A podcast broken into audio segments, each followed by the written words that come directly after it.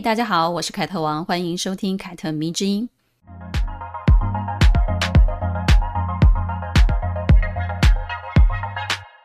之前因为工作忙碌，我停录了两周哦，对大家实在抱歉。这也让大家发现我这节目好像没有什么存档，对吧？看来是要规划一下存档的方案了。不过呢，这一周回来啦，想念我吗？我只接受想我这个标准的答案哦，其他的你就不要跟我讲了。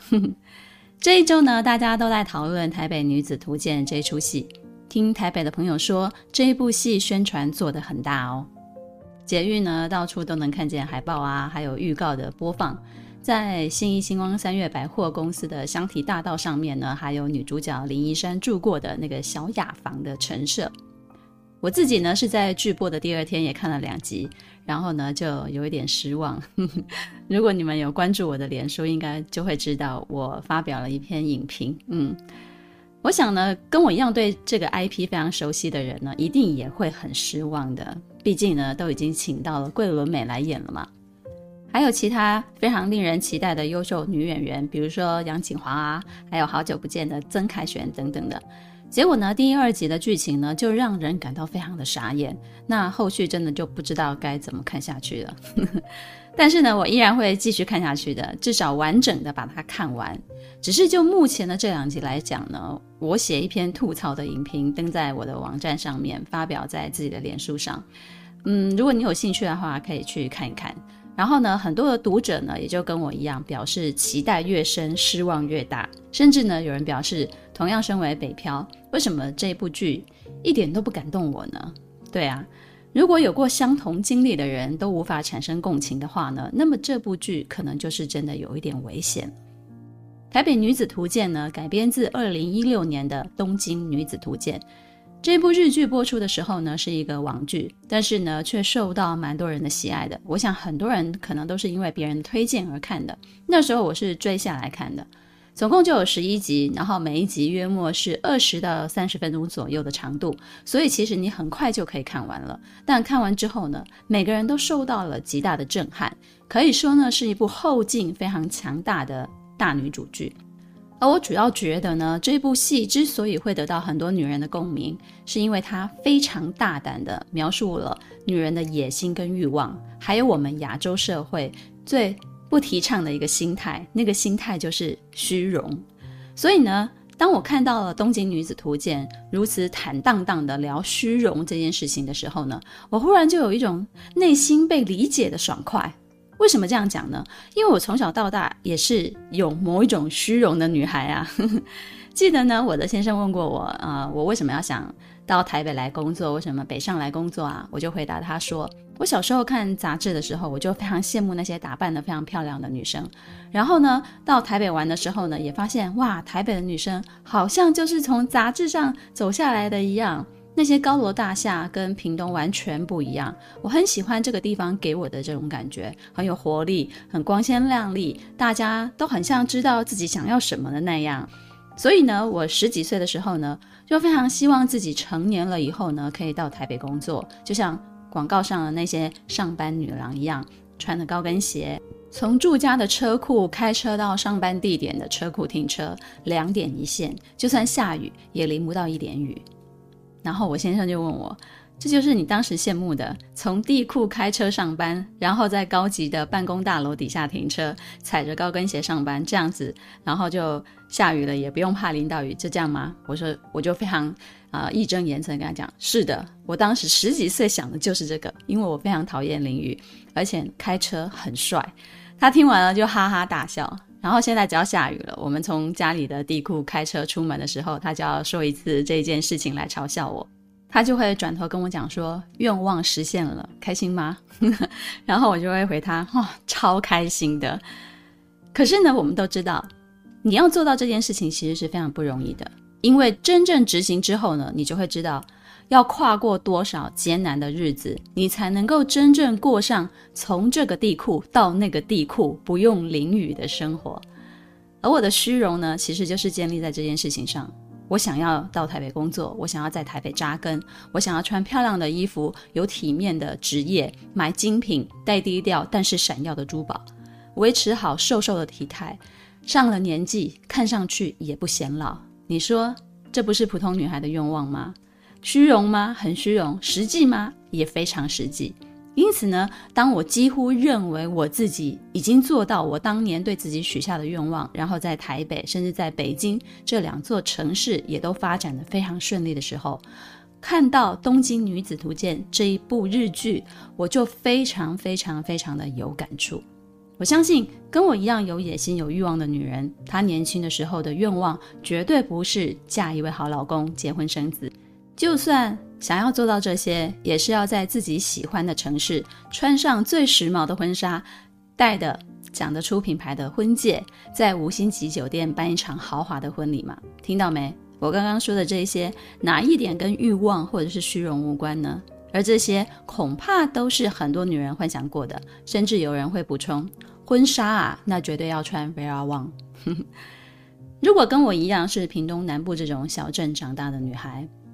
有野心、欲望，一定是想要上台北工作的，因为去最繁华的城市工作，仿佛就可以完成上述那些梦想嘛。所以说，这是单纯的有野心的少女最直接的一个愿望。因此呢，这一集我们就从《东京女子图鉴》《上海女子图鉴》来聊聊城市女子图鉴的核心：小镇姑娘为何要成为大城市里的一份子？这里面有什么是我们需要知道的？有哪些风险呢？该怎么去避免呢？那为何是东京跟上海这两个版本呢？因为东京是原版的故事嘛，而买了这个版权改编的有《北京女子图鉴》、《上海女子图鉴》，跟现在正在播放的《台北女子图鉴》。而后来改编的三部当中呢，我目前觉得《上海女子图鉴》是改编的最成功的，所以呢，就综合《东京女子图鉴》《上海女子图鉴》这两部戏的剧情来聊聊。《东京女子图鉴》呢，改编自东京日历上面连载的一个同名的四格漫画，女主角叫做斋藤铃，由水川麻美所饰演。斋藤铃呢，住在乡下秋田县，跟父母同住。看到杂志上那些非常漂亮的女生呢，就会想着自己以后呢也要去东京工作跟生活。她非常不喜欢自己长大的地方，觉得非常的沉闷、很落后，没有东京给她那么多梦幻的感觉。她想要成为让别人羡慕的人，就像她羡慕杂志上那些人一样。她想要做那种被人称赞“哇，你好潮啊，好时尚啊，好棒啊”那种工作的人。十七岁的时候呢，他甚至幻想过自己出生在东京，而不是秋田县。然后呢，走在东京的街道上面呢，可能会被星探发现，成为明星或者是模特儿。之所以会有这样子的想法呢，是因为他觉得可爱即正义，也就是说呢，他有一张可爱的脸，而他觉得这张脸可以让他得到非常非常多的机会。当他在说这些话的时候呢，画面突然就插入了一个年轻漂亮的女孩，穿得非常的少。正在对着镜子打扮，然后呢，就像是接受采访一样，说出自己是从少女偶像团体出身的，然后呢，现在呢，正在做 AV 女演员的这个经历。这部剧呢，一开始就让你知道它的基调是从女主角斋藤铃的这个第一人称出发的，让我们看见了形形色色的东京女子的样貌。而他们呢，有一些呢，会以接受采访的方式说出自己的经历或者是他的想法。这种破次元的手法呢，也非常吻合原著四宫格漫画的一个设定。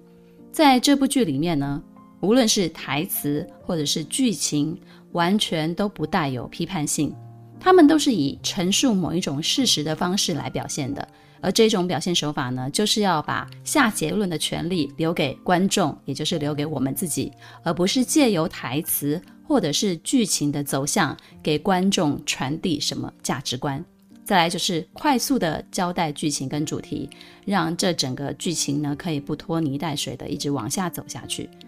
这也是我认为《东京女子图鉴》很高干的一个地方，因此呢，它才能够在十一集，每一集二十多分钟的内容中纳入这么多的信息量，而这里面有讽刺、有隐喻、有现实、有虚幻，但是就是没有批判，因为呢，这些话都是出自于说话的人的立场而出发的。然后隔着荧幕和我们观众形成了一个非常特殊的小宇宙。他不跟你讲什么大道理，要你相信或者是给你洗脑，他就是单纯给你看见。但是由你自己决定你看见了什么，有什么样的一个感触。女主角斋藤玲之所以离开她的家乡秋田县，是因为她认为这里没有她想要的东西。她说。从地方上的大学毕业，在地方上的公司上班，和温柔的男性结婚，和父母一样组建一个温暖的家庭，还有一群在眼前半径五米范围内追寻未来的同学们。这不是我的立身之处啊！这种小镇的生活其实就是一眼能够看到尽头嘛。所以呢，对斋藤玲来讲呢，就非常不刺激，也没有任何的吸引力。于是呢，他大学毕业之后呢，就离开了秋田县，来到了东京工作，来追寻他的梦想。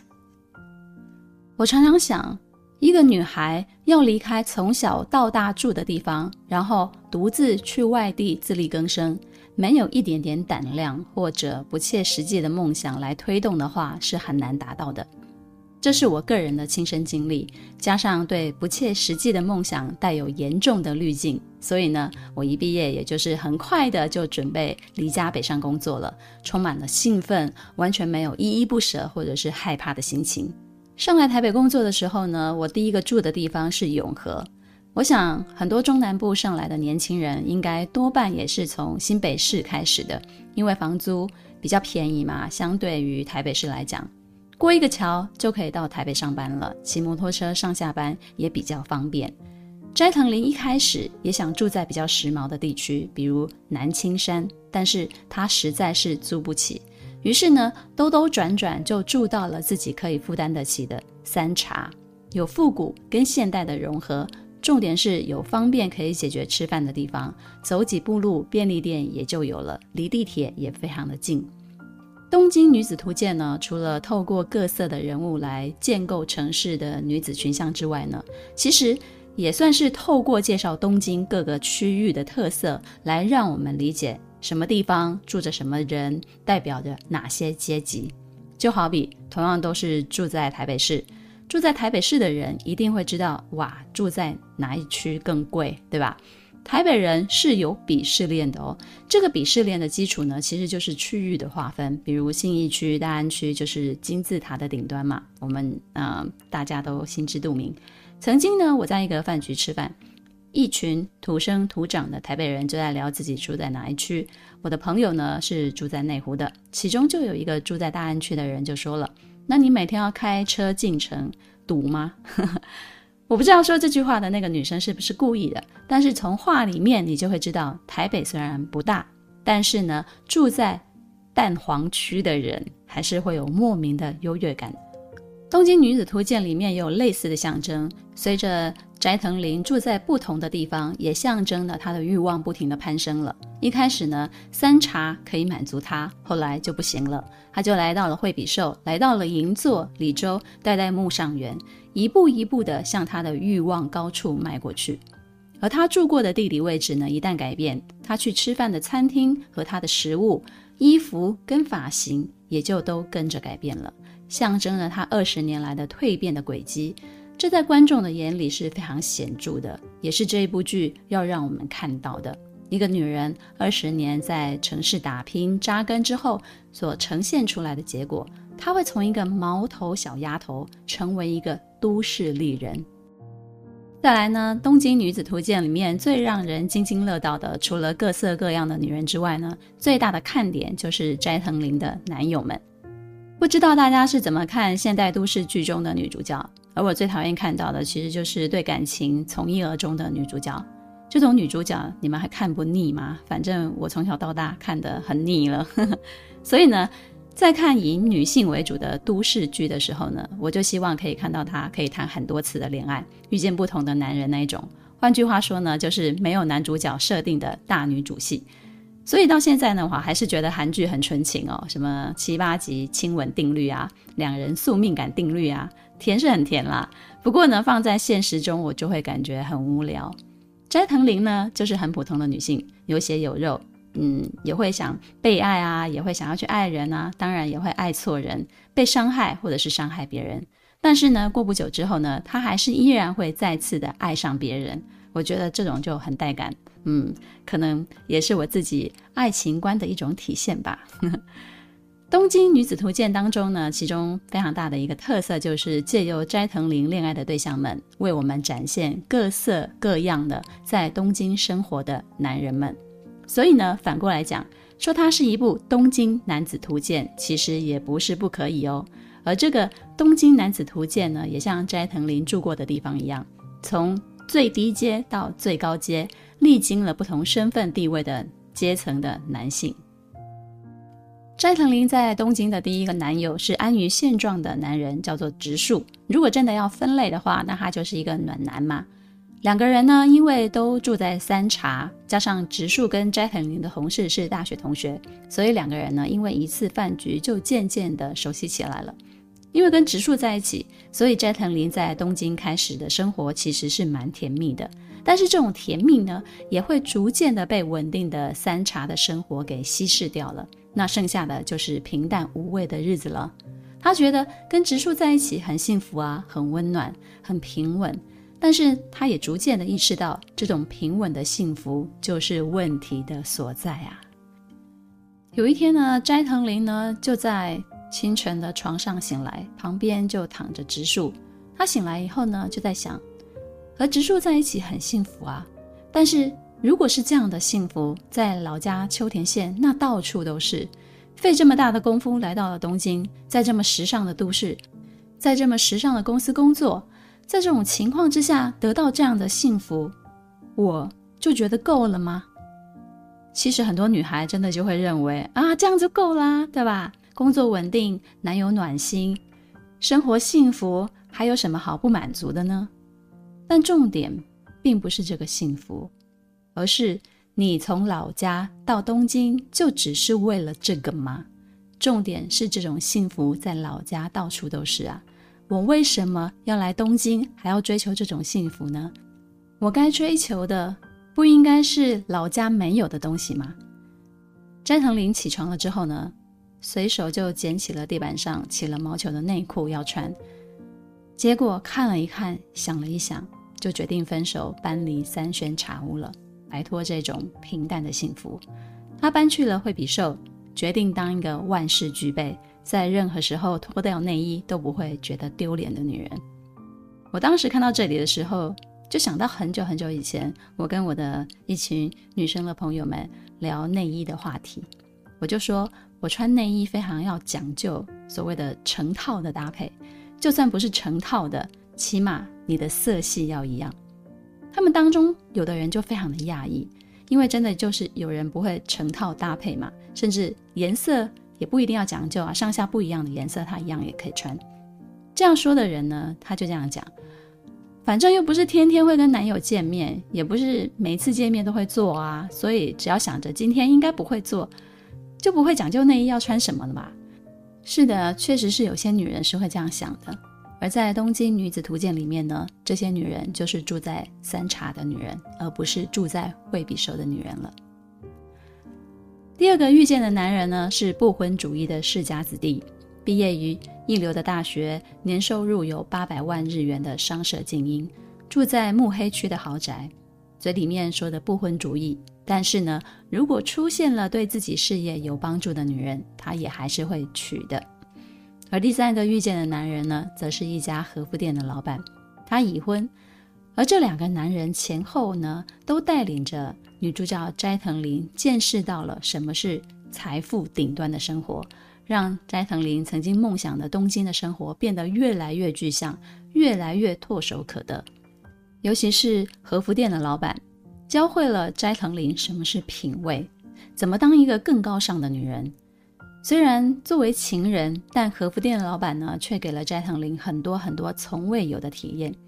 斋藤林本来以为自己可以抓住这个男人，但这个男人跟他的妻子却维持着某一种默契。这种默契呢，让斋藤林感到非常的挫折。他离开了和服店的老板，虽然是斋藤林主动分手的，但和服店的老板却不以为意。这个不以为意的样子呢，就让斋藤林觉得自己才是被甩的那个人。之后呢，斋藤林结婚了，又离婚了。离婚了之后呢，又遇到了小鲜肉。以及富豪律师，他的情感生活呢，其实整个过程也就是都市女孩看到许许多多男人的面相的这个过程，遇见了每个人都可能会遇见的问题。虽然这些男人几乎组成了东京男子图鉴，也代表着某一些类型，但是呢，其中有一个人物是非常非常特别的，他是唯一一个没有跟斋藤林谱出恋曲。发展出情爱关系，但是在后来反而可以一起讨论很多话题的一个男人，叫做良。这个良呢，我觉得其实才是最接近我们现在的社会当中多数的男人的一个典型。换句话说呢，在我们的生活周遭，你所能接触到的男人，大部分都是良这一种的。梁呢，是一个没有家世背景，一个人来到大城市打拼，想要出人头地的人。换句话说呢，他就是男版的斋藤林啊。他非常的努力，想要提高自己的收入，也非常的努力，想要挤入精英的行列。但这样子完全靠自己打拼，才能够跟成功人士沾上一点点边的男人呢，通常呢都是在社会里面受过非常大的压力以及不平等的待遇之后，辛辛苦苦的脱胎换骨的男人，因为他们有一点成就了。所以呢，也就会非常的自恋，也会非常的自大，但也因为他对自己的底细很了解，所以呢，他也会挺自卑的。他把女人的贪婪啊、虚荣的那一面，其实看得非常清楚，因为他自己也是这样子的，所以呢，他才会这样子讲。嘴上说什么爱情啊，其实爱情对你们女人来讲呢，就是开着进口跑车带你们去箱根旅行。就是请你们吃人均消费五万元日币的高级套餐的男人，还有就是必须要有预定才能买到的大钻戒吧？什么诚意呀、爱情啊，看不到这些东西就跟没有一样。良是非常讨厌拜金的女人的，但是却又为了让其他的男人或者是让其他的女人看得起自己，他拼了命也要把自己往非常有钱有势的那个地位拱上去。所以你仔细看。这样的男人其实分布在我们的周边，所以像梁这种男人，他既不适合目标就是要嫁给长期饭票的女人，也不适合有自己的工作跟自己的理想、独立自主的女人。因此呢，当斋藤林问他：“我问你啊，男人会选择什么样的女人结婚的时候呢？”他才会毫不犹豫的就说出了：“一无所有的女人吧，没有自己的梦想，也没有理想。”只是天真浪漫的支持他的女人。我曾经呢，把这段剧情跟这一段话写进我的书里，这本书叫做《身为自己，我很开心》的一某一篇的文章里面。不知道你们听完这段话有怎么样的一个感触？也许把我的书，或者是把《东京女子图鉴》一起找出来看看，你才会知道这一段话代表着什么吧。《东京女子图鉴》从主线上来看呢，其实是一个乡下姑娘到大城市奋斗追梦，为了满足自己的虚荣，不断追求的一个故事。但它的支线所带出来的却是各种困扰女性的问题，也隐藏着女人跟女人之间的较量。里面呢，有把婚姻当作像在求职一样在准备的年轻的姑娘，也有把孩子当作装饰品在炫耀的贵妇的妈妈。也有呢，那些奋斗在第一线的工作，结果呢，却错过了最好的结婚年纪的女强人们。所以呢，改编这个故事其实并不简单，不但要做到融入城市的特色，还要有人物他们自己的弧线，要有他们自己的高光时刻。同时呢，围绕在他们身边出现的女人或者是男人呢，其实也不能太马虎。但是呢，《上海女子图鉴》就做到了。这个版本的改编呢，其实我觉得是胜过北京版的，也胜过目前的台北版。在上海女子图鉴当中呢，加入了比较多的职场线，同时呢，也让戏剧的节奏呢走出了东京版拍摄的手法的设定，用更加典型的一个戏剧的方式来呈现。上海女子图鉴》呢，总共有二十集，而每一集呢，大约是二十五分钟左右，讲述了来自富阳小镇的一个姑娘，叫做罗海燕。大学毕业之后呢，选择留在上海，立志成为留在上海那百分之十的人。十多年间呢，一路打拼下来的故事。而这个故事呢，有别于《东京女子图鉴》，可以让我们这些北漂啊、哈北上工作的人更好带入自己。上海女子图鉴呢，是以罗海燕为主角，然后辐射出去的一个群像剧，围绕在她周围的各种女性呢，就代表着上海某一些女子的典型。他们因为各自的不同的选择，展现了完全不同的手段以及不同的性格。包含女主角在内，我觉得没有一个人是完美的好人，当然也没有一个人是非常坏的坏人。他们都是有血有肉的一个人物，不是扁平的。随着剧情的起伏呢，我们会看到罗海燕个人一步一步的成长，我们会逐渐的发现，在她眼里以及她的外表的一些变化。从刚毕业求职的那种青涩啊，带到职场里面各种摸打滚爬的历练之后呢，他终于渐渐的拥有自己的风格跟自己的定位。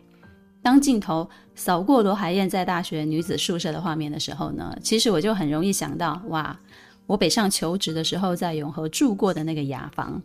过道的尽头，非常简陋的木板的隔间，两张书桌，一个小小的衣柜，两张拼接起来的木头单人床，上面呢放着两块软软的垫子。二十二岁的我和当时念高三的妹妹呢，就这样子住在这间非常简陋的牙房一起生活。罗海燕毕业之前呢，在时空胶囊写下了“我要成为留在上海的那百分之十”。二十二岁的我北上求职。我的愿望也是想要在台北工作，过上我想要在台北过上的那种好日子。我个人觉得，《上海女子图鉴》最成功的改编就在于把一个独自在大城市打拼的女人会遇到的诱惑说出来了，并且说得非常的清楚。而这一点呢，在《东京女子图鉴》里面呢，可能就比较隐晦，可是，在改编的《上海女子图鉴》的身上呢，就被放大了。这也是我一直想要跟大家分享的一个命题哦。一个女人在追寻自我，在职场奋斗中，需要拒绝多少诱惑才能够稳住自己？在这个过程当中呢，你一定会受到很多人的规劝跟影响，比如你的男友、你的同事、你的好朋友，甚至是你的父母，或者是社会的刻板印象等等的。但是要怎么样，你才能够认清自己呢？你才能够肯定自己呢？然后坚持自己想做的事情呢？比如说，有人跟你讲，女人就是要结婚生子，这样子才圆满呐。但是如果你不是这么想的，你要怎么去坚持自己想做的事情呢？《东京女子图鉴》没有告诉我们，因为斋藤林的人设本身就是比较清醒、比较强大的。很多人看完东京版之后呢，对其他版本都嫌弃得不得了。我觉得原因呢，不外乎是因为。每个人都在斋藤林的身上投射了自己，他们都希望自己可以像他那么的清醒，那么的强大。但是呢，其实是我们在现实当中是不可能成为像他那样的人的。可是上海版的罗海燕就不是了，她就很像我们自己。我们其实也都像罗海燕这样，因为很年轻，所以稍加的打扮起来就显得哎，好像还蛮有姿色的。但这样的女生呢，在大城市里面独自的工作生活。我能够遇到的诱惑实在太多了，所以罗海燕呢，她有过很多的选择，而这些选择出现在人生的岔路口，一旦决定了，都会因此改变她的人生轨迹。而这些选择呢，其实很简单，都是跟男人有关的，也很巧妙地把《东京女子图鉴》里面的那些男性的群像搬到了上海，成为了上海男子图鉴。例如，有一心一意爱你的帅气的大学的男友，说着要养你，要带你回家乡过安逸的婚姻生活；有稳重儒雅的上海本地的英文老师，却总是听妈妈的话，是一个妈宝男，希望你放弃工作上的拼搏，嫁给他洗手做羹汤。实际上呢，其实是更害怕你以后赚钱赚得比他多，社会地位比他高。另外就是事业有成的隐婚中年大叔。虽然帮助你工作平步青云，但家里居然还有两个儿子，让你做现成的妈妈。再来就是工作上遇到的小鲜肉了，颜值可口啊，身材也是非常的惊人的，甚至他对你还充满了崇拜跟性吸引力。而在画展上认识的成熟的富商呢，却把感情当作筹码，提出了五年的合约要你签。这些诱惑呢，看起来好像都不太一样哦，但是呢，万变不离其宗，大多还是那一套，告诉你。其实你可以不用这么努力啊！其实你是可以依靠某一个人的。其实女人最终还是要回归家庭或者是婚姻的。其实女人真的用不着这么拼的。等等等等等，很多。默许你其实可以不用如此奋发向上的诱惑。你一旦对这些诱惑妥协了，那么你想要攀上的高峰，也许就会因此而中断了。我猜，肯定有人会说。斋藤林跟罗海燕都结过婚啊，也离过婚啊。难道想要成为独立自主的女性，我们就必须经历过这些吗？如果你思考的范围还是落在结婚跟离婚的这些身份啊，那么可能你就把这两部剧的利益给看扁了。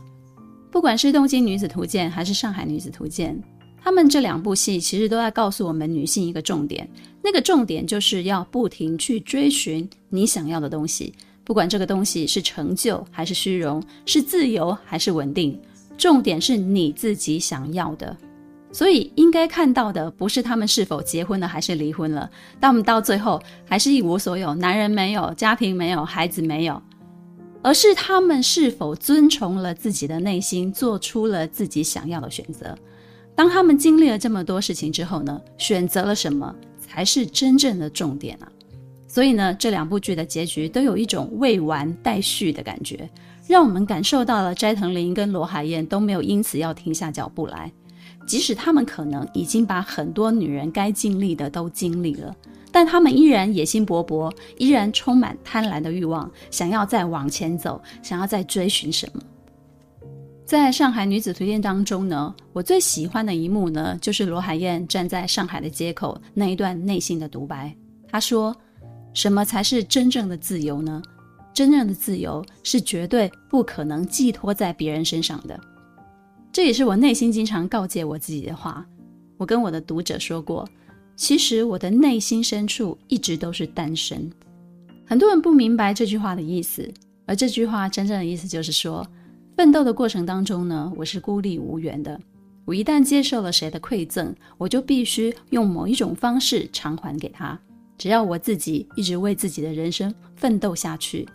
我的内心深处就有一个单身的自己。这个人为自己的行为负责，为自己的选择做决定。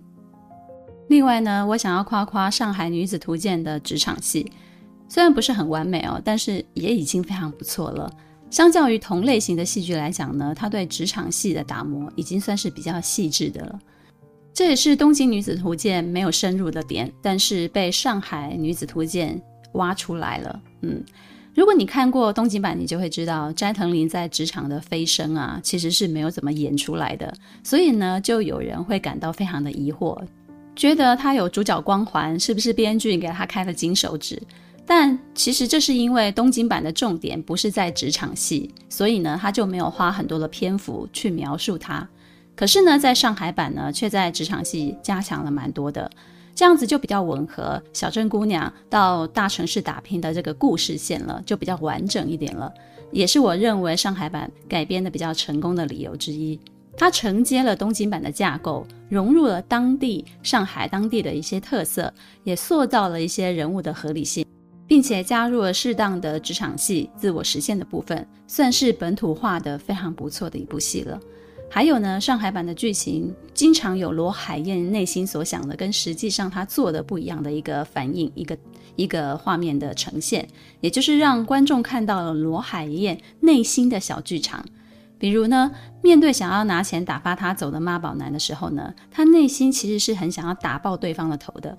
可是实际上呢，他却是默默地拿走了两万元的人民币，走出了男方的家门，然后在大雨滂沱当中呢，大哭了一场。